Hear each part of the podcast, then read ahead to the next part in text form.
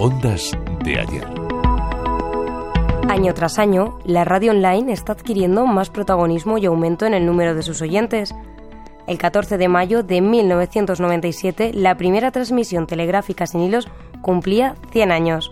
Con motivo de esta efeméride, radiocable.com, emisora española pionera en Internet, comenzó sus emisiones diarias y desde entonces persigue la filosofía de ser constante y precursora en innovación. Yo tenía 23 años por entonces, han pasado ya 26.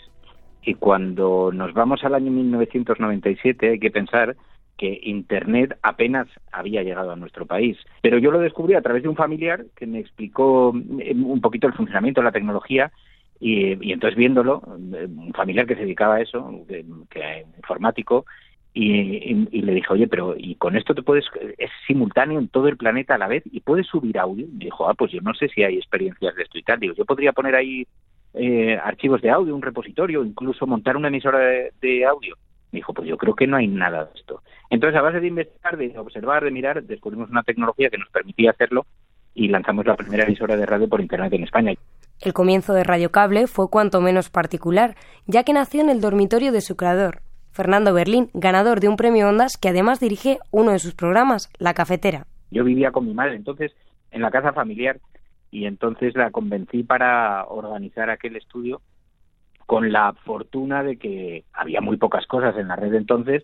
Microsoft nos descubrió y nos clasificó entre los 30 mejores medios de comunicación del planeta sin saber que se emitía desde una casa, que el programa se hacía desde una casa y que las entrevistas se hacían desde allí y nos clasificó junto al Washington Post, junto al Wall Street Journal, la revista Time, medios muy importantes, ¿no? Entonces a partir de ahí empezaron a fijarse otros medios de comunicación en ese chaval que había montado una radio en la en la habitación de su casa y, que invitaba allí a políticos y a cantantes y pasaban por la cocina, saludaban a su madre y todo eso, ¿no? Y hasta hoy, 26 años después. Radio Cable es una emisora que sobrevive gracias a sus radioescuchas. Sí, sí, o sea, nuestra fuente de financiación eh, básica es, es la audiencia.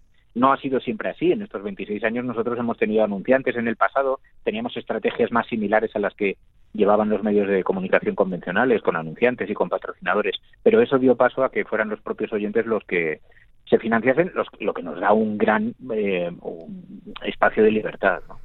Este 2023 se cumplen 26 años desde que salió al aire y a lo largo de su trayectoria se han acontecido numerosos cambios en el formato de hacer radio online. Bueno, es que la técnica ha cambiado muchísimo desde 1997. Yo tenía que conectarme a través de un teléfono, de un, de un modem.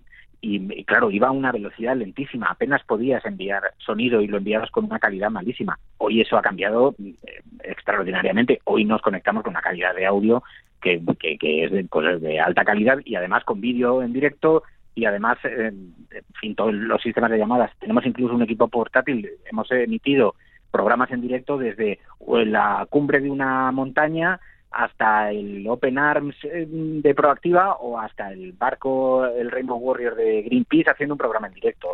Y sin embargo cabe en un maletín, ¿no? Y con eso hemos podido hacer un programa en directo con todas las conexiones de todos los que participan, los colaboradores y todo, ¿no? Entonces la tecnología ha cambiado extraordinariamente para todo. Artistas, políticos y todo tipo de personajes ilustres han pasado y pasan por los micrófonos de radiocable.com. Ondas de ayer, Edu Torres y Maite Gómez, Radio 5, Todo Noticias.